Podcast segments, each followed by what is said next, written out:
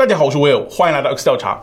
一艘名为泰坦号的深海观光潜艇在北大西洋海域执行下潜作业时突然失联，事件发生后引起了全世界人们的关注。其失联的地点就在大名鼎鼎的泰坦尼克号残骸海域。泰坦尼克号可谓是世界上最知名的游轮之一，它耗时两年建成，排水量四万六千吨，是当时世界上体积最庞大、内部设施最豪华的客运游轮，有着永不沉没之美誉。泰坦尼克号的英文 Titanic 源自希腊神话中的泰坦，有巨大的意思。一九一二年，泰坦尼克号处女航从英国南安普敦出发，驶向美国纽约，之后在北大西洋海域撞上冰山。两小时四十分钟后，船体断成两截，沉没至三千八百米深的海底，有一千五百一十七人因此而丧生，占到乘客总数近七成，其中也包括了船长爱德华·约翰·史密斯。他选择与泰坦尼克号一同沉入大海。在英格兰利奇菲尔德的公园里，还有一座他的雕像。泰坦尼克号事故发生后，震惊了世界。受限于当时的技术，其残骸的位置一直没有被找到。直到1985年，泰坦尼克号残骸才被发现，其船体长年累月不断受到洋流和细菌的侵蚀，残骸正一点一点慢慢消失。因此，许多人想亲眼目睹它的真身。一些专门提供潜水观光服务的公司应运而生。2009年，一家名为“海洋之门探险”的私营公司在美国华盛顿州成立。该公司专门为客户提供高端旅游服务。市场上类似的这种公司并不少见，但大部分经营载人观光活动的潜水器都是探索水下五百米以内的海底珊瑚礁等自然景观，而海洋之门公司的潜水器可以到达更深的地方。自二零二一年起，海洋之门公司开始带领客户参观泰坦尼克号残骸。该公司旗下有三艘潜艇，其中一艘名为泰坦号，与泰坦尼克号的名字如出一辙。该潜艇长六点七米。宽二点八米，高二点五米，重十吨，最大潜水深度四千米。能够到达这样深度的潜水器，需要具备一定的技术水平。泰坦号船体由碳纤维制成，再用圆形钛合金盖加固。潜艇上面配备了高清摄像头、惯性导航系统、声纳装置等设备，可以实时获取深度、速度以及船体受到的强度等。潜艇有四个推进器。其中两个水平方向放置，另外两个垂直方向放置，速度可达三节。尾部是供氧设备以及其他电子设备。舱内有两个显示屏，通过遥控手柄来控制潜艇的运行。驾驶员还可以用它来执行灯光开关、与地面通信等功能。乘客就像进入了一辆没有椅子的小货车里，人坐在地板上，背靠在弯曲的舱壁上。乘客除了可以通过显示屏来观察周围的情况，在潜艇前方有一个直径五十三公分的小窗，从这里可以直接观赏周围的景色。该潜艇是专门用于泰坦尼克号残骸观光用途的，最多可载五人，通常搭载一名驾驶员、一名导游以及三名付费乘客，每位乘客的费用为二十五万美元。观光潜艇的内部空间非常有限。五人只能坐在地上，没有驾驶舱。头部空间有一个厕所，乘客使用时可以拉上隐私帘。头部空间实际上也是舱门，在水面上的时候，人员从这里进出。艇内实际空间十分局促，令人感到压抑。人只能盘腿坐在地上，长时间乘坐会感到不适，需要一定的忍耐力，还需要克服幽闭空间恐惧症的问题。但为了一睹泰坦尼克号残骸的真容，乘客往往都可以忍受。泰坦尼克号残骸位于北大西洋，加拿大纽芬兰海岸东南方向约六百四十公里处。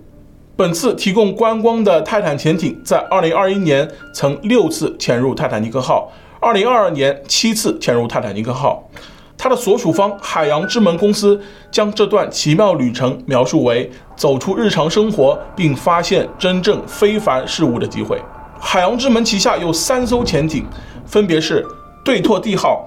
独眼巨人一号以及泰坦号，其中泰坦号是唯一一艘可以潜至泰坦尼克号残骸深度的潜艇。二零二三年六月，海洋之门公司在凑齐了五人之后，再次向泰坦尼克号残骸进发。在之前两年的下潜活动中，从来没有出现过问题，这一次更是由该公司的 CEO 亲自驾驶。但谁也不会想到，这一次发生了一场惊天事故。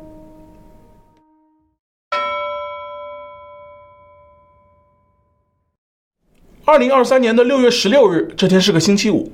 海洋之门公司在凑齐了五人之后，再次出发驶向泰坦尼克号残骸。他们将展开一次为期八天的旅程。本次前往参观的五人分别是：六十一岁的斯托克顿·拉什，七十七岁的保罗·亨利·纳尔若莱，五十八岁的哈比什·哈丁，四十八岁的沙赫扎达·达乌德，以及十九岁的苏莱曼·达乌德。其中，斯托克顿·拉什是海洋之门公司的 CEO，美国人，他担任本次泰坦号观光潜艇的驾驶者。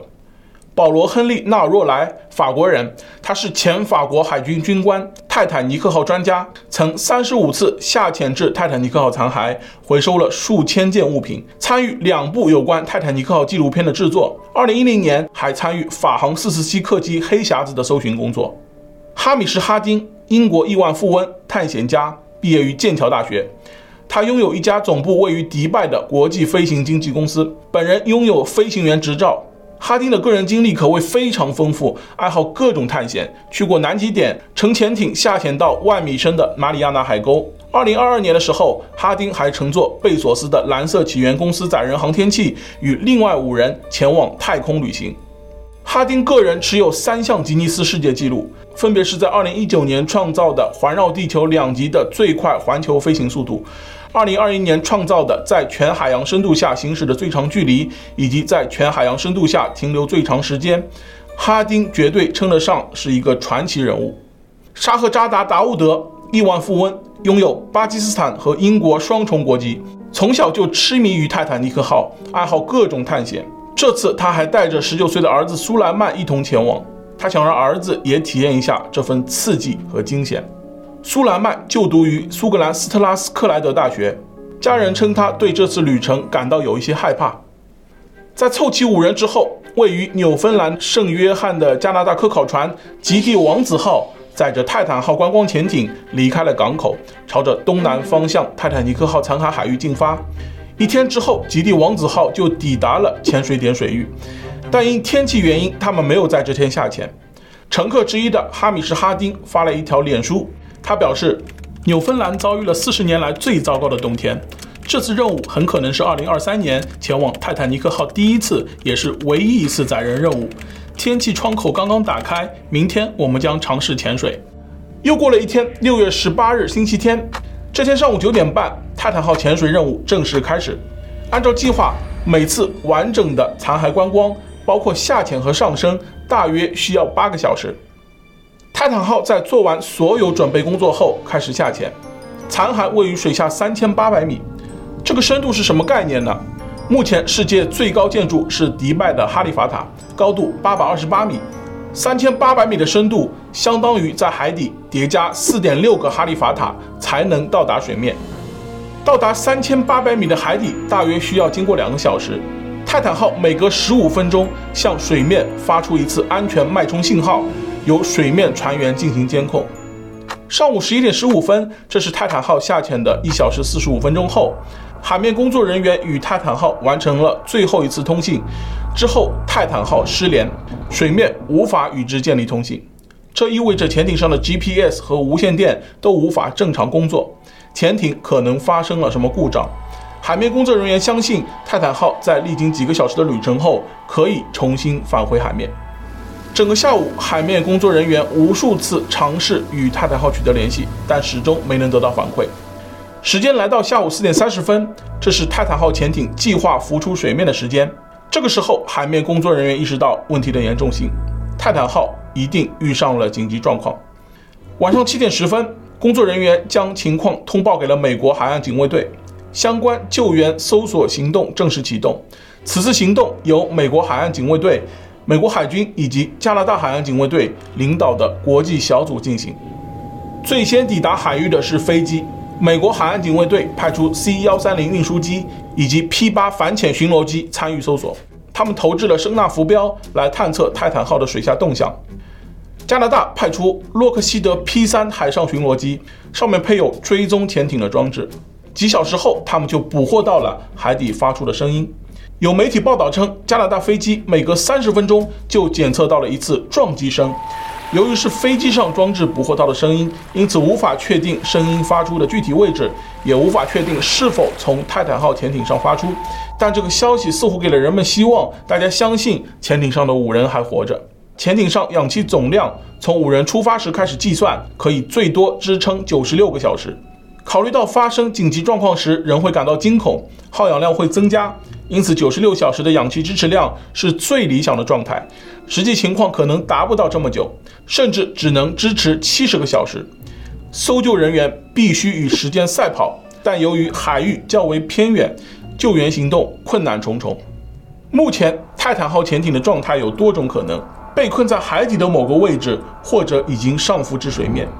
据了解，泰坦号观光潜艇的系统设有定时上浮机制，一旦超过某个时间，潜艇就会自动上浮至水面。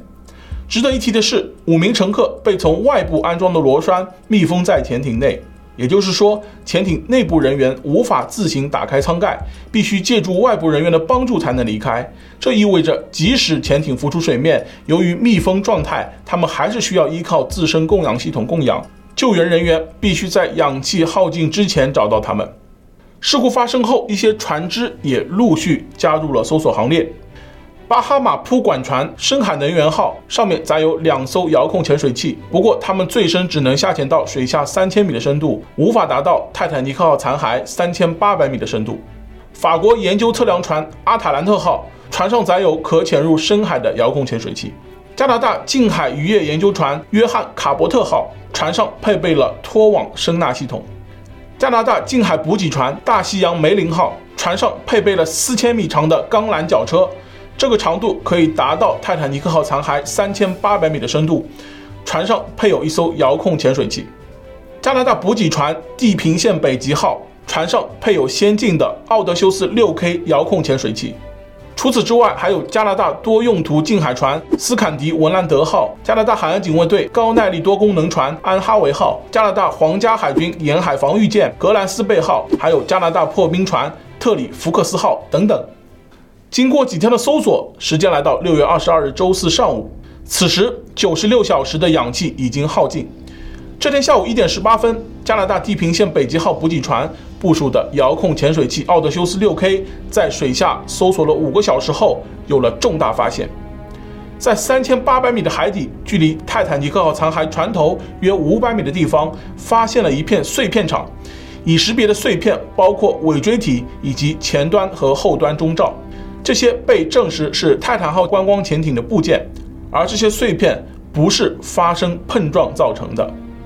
在发现碎片后不久，泰坦号潜艇所属公司海洋之门发布了一则官方声明，宣称泰坦号上五人全部身亡。美国海岸警卫队也随即召开新闻发布会，证实海底发现的碎片属于泰坦号潜艇发生了灾难性的内爆。另外，美国海军在泰坦号潜艇下潜的数小时后，捕获到了与内爆一致的声学特征，因此得出了发生内爆的结论。这也意味着。潜艇内的五人已全部遇难。在水下每下降十点三米就增加一个大气压，在海底三千八百米处所受到的压强约为四千万帕，为水面的三百八十倍。潜艇在这样的环境会持续受到巨大的压力，而这样的环境为潜水器发生内爆创造了条件。所谓的内爆与普通爆炸有着不同。内爆是以一种非常快的速度瞬间向内坍缩，在不到零点零三秒的时间内，泰坦号潜艇就被瞬间压扁解体，就像撕毁一张纸一样。而大脑对痛觉的反应时间通常需要零点二秒至零点五秒，这意味着当灾难发生时，人几乎感受不到痛苦。事故发生之后，打捞潜艇残骸的工作继续进行。人们很想知道，当天潜艇与外界失联后发生了什么？它是什么时候内爆的？泰坦号的一些技术缺陷也随之被揭露。按照海洋之门公司官网上的介绍，泰坦号潜艇由海洋之门公司、NASA、波音以及华盛顿大学的专家合作设计和制造。不过，在事故发生之后，波音和华盛顿大学立刻发表声明，否认参与过该项目的设计。在二零一八年一月，海洋之门公司前业务主管大卫·洛奇里奇向公司高层提出，泰坦号潜艇的技术存在缺陷。他认为碳纤维材料会在增压循环过程中发生危险。后来，洛奇里奇被海洋之门公司解雇。同年，海洋之门还将他告上了法庭，指控其违反合同、泄露机密、欺诈等。后来，双方达成了庭外和解。据了解，泰坦号观光潜艇没有获得深海潜水的相关认证，但由于泰坦尼克号残骸位于公海，未经认证也不会有什么法律问题。一位名叫大卫·波格的媒体记者分享了此前乘坐泰坦号的一段经历。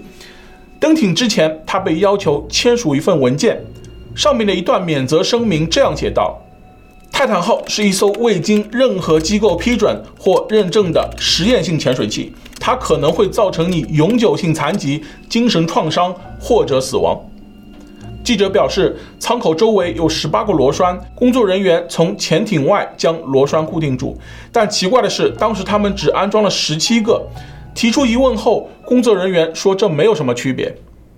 值得一提的是，泰坦号观光潜艇内没有驾驶舱，控制全靠一个手柄，型号为罗技 F 七幺零。该款手柄于二零一零年上市，目前网上售价三十美元。这是一款支持 PC 游戏的无线游戏手柄，通过二点四 G 赫兹无线连接，双马达震动，可编程。如今在罗技官网上还能查到它的一些信息，兼容 Windows 系统以及 Chrome OS 系统。驾驶泰坦号就像在打游戏，区别是游戏里的生命可以重来，现实中的生命只有一次。有报道称，海洋之门公司 CEO 拉什的妻子温迪是泰坦尼克号一对富豪幸存者的后裔，而泰坦号与泰坦尼克号只差了两个字母，并且他们出事的地方在同一海域，这不免令人感到诡异。动画片《辛普森一家》的预言再次上演。